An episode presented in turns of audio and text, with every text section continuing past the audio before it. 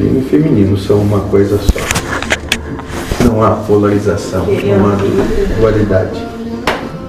É.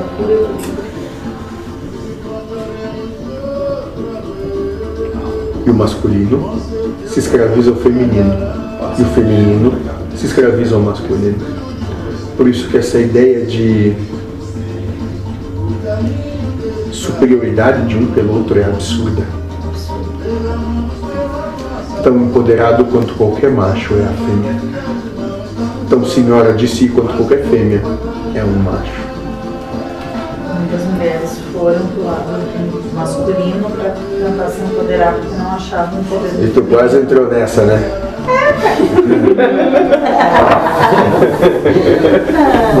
Por isso que eu tô falando. Sim, sim, sim. Porque não reconhecem a divindade que há em si enquanto feminino. Só por isso. E aí se quebram, né? Né? Se quebram porque renegam a sua essência. Mas eu precisei sentir a dor do. Hum, é, né? Teimosa. Essa ideia de que o mundo é dominado pelo masculino é um absurdo total e completo, porque o feminino, na sua sutileza, manipula o masculino na sua bel vontade. Da mesma forma que, na sua paixão, o feminino se entrega ao masculino, na bel vontade do masculino.